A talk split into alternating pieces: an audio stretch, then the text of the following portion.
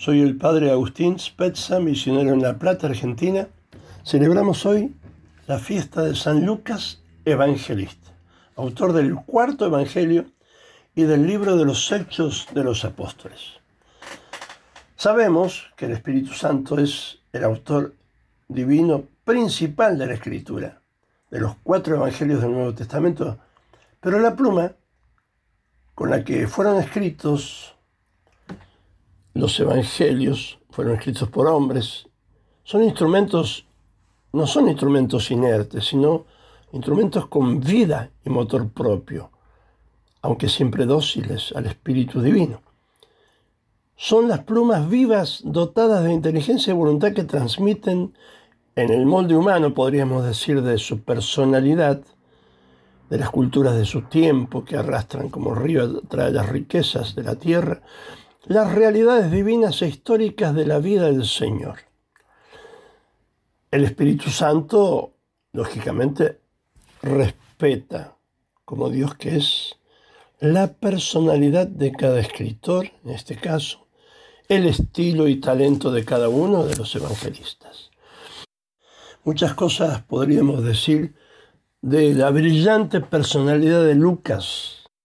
Aquí diremos solo algunas en primer lugar, si hablamos de, su estilo, según la opinión, por ejemplo, de un autor, no solo es muy agradable de leer, sino que tiene el estilo más hermoso del Nuevo Testamento y lo podemos probar, lo podemos experimentar al leerlo.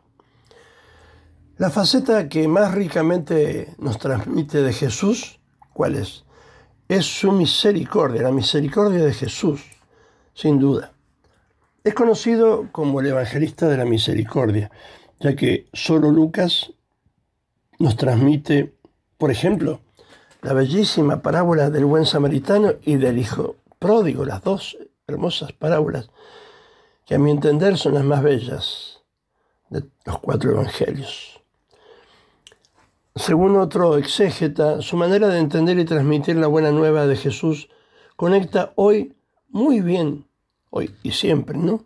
Con los hombres y mujeres de nuestro tiempo, que a menudo, heridos en el camino que baja de Jerusalén a Jericó, o los pródigos, hijos pródigos que han, se han ido de la casa de su padre y han sufrido mucho, y luego vuelven con esperanza, o los discípulos desalentados que huyen de Jerusalén y buscan refugio en su Emaús de siempre cómo pasa esto en la realidad, ¿no?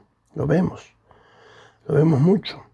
Las personas que, que se confiesan, que sufren tantas amarguras, pero también tantas esperanzas eh, que encuentran en ese refugio de Maús, porque ahí se les aparece Jesús.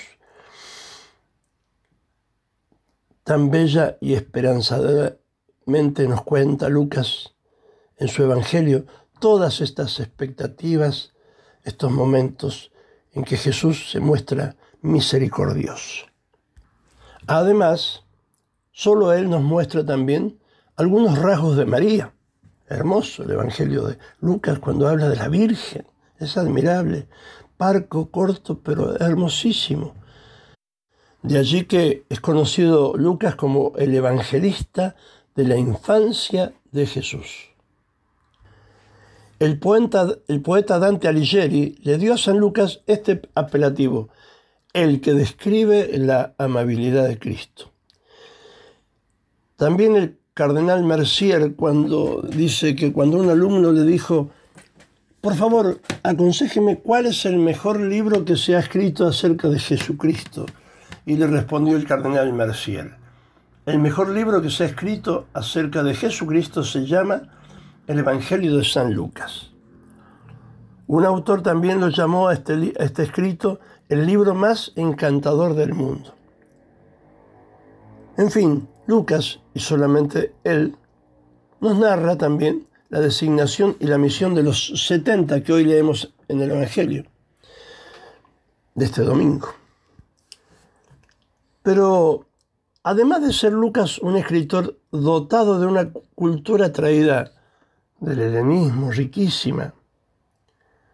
Fue, según nos transmite la tradición, al mismo tiempo médico y pintor.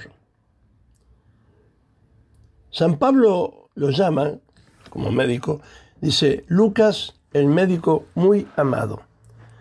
Y probablemente cuidaba de la quebrantada salud del gran apóstol.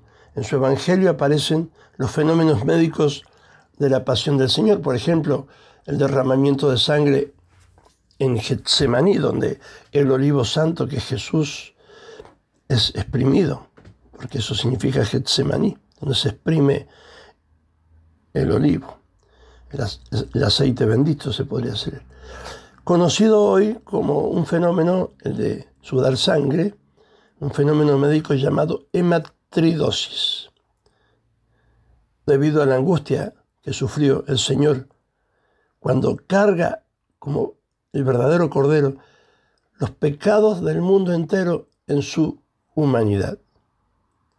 Y también eh, otro fenómeno es cuando Pedro le corta la oreja al sirviente Malco y Jesús se la cura milagrosamente. Solo en Lucas aparece también esto, estos hechos. Según una afirmación sustentada por una fuerte tradición, Lucas fue además pintor, el pintor de la Virgen. Es decir, que además de escribir con su pluma, retrató con su pincel la fisonomía de la Teotocos, que significa la Madre de Dios. A él se atribuyen tres íconos, aunque ya desaparecidos, de la Madre de Dios. Uno es la Deesis, en griego, que significa la Virgen con los brazos levantados hacia el cielo, que significa intercesión.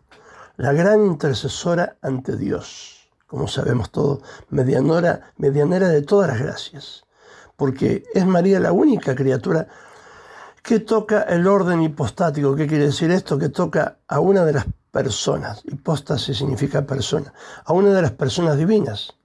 ¿A quién? Al Hijo de, al Hijo de Dios y su Hijo, ya que Dios Hijo se hizo verbo encarnado en sus entrañas virginales. Dios se hizo visible gracias a María.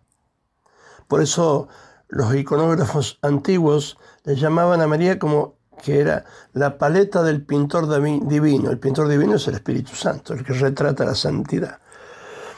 El segundo icono pintado por él, para ser más exacto, escrito por él, como dicen el buen decir de los iconógrafos, es la Eleusa, que es la Virgen de la Ternura, en la que la madre y el niño aparecen abrazados en contacto tierno, maternal y filial, mejilla con mejilla, mostrando el aspecto tierno de la ternura humana de un Dios hecho niño, pequeño, con su madre humana, por supuesto.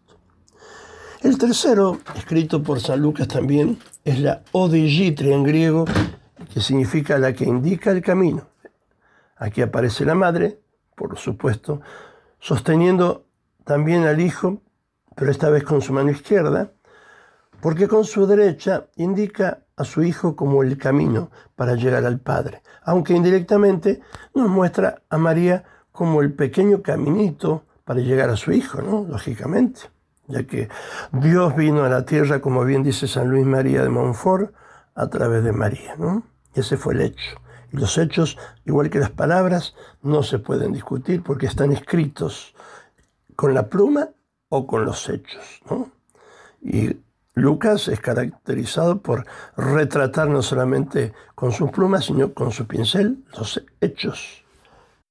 Por último, es también Lucas, San Lucas, el gran misionero, que encarna con su evangelio continuamente la cultura de nuestro tiempo, pues abre la posibilidad de que Cristo se encarne, se manifieste, y tome forma también en el arte y también en las ciencias, que deben ser testigos de los hechos trascendentales, que es retratar el alma y, por otro lado, ser fieles a la verdad científica y natural, que hoy, en pleno siglo XXI, es tan falseada y escamoteadora de la verdad, puesto que no se respeta más el orden natural y la verdadera ciencia.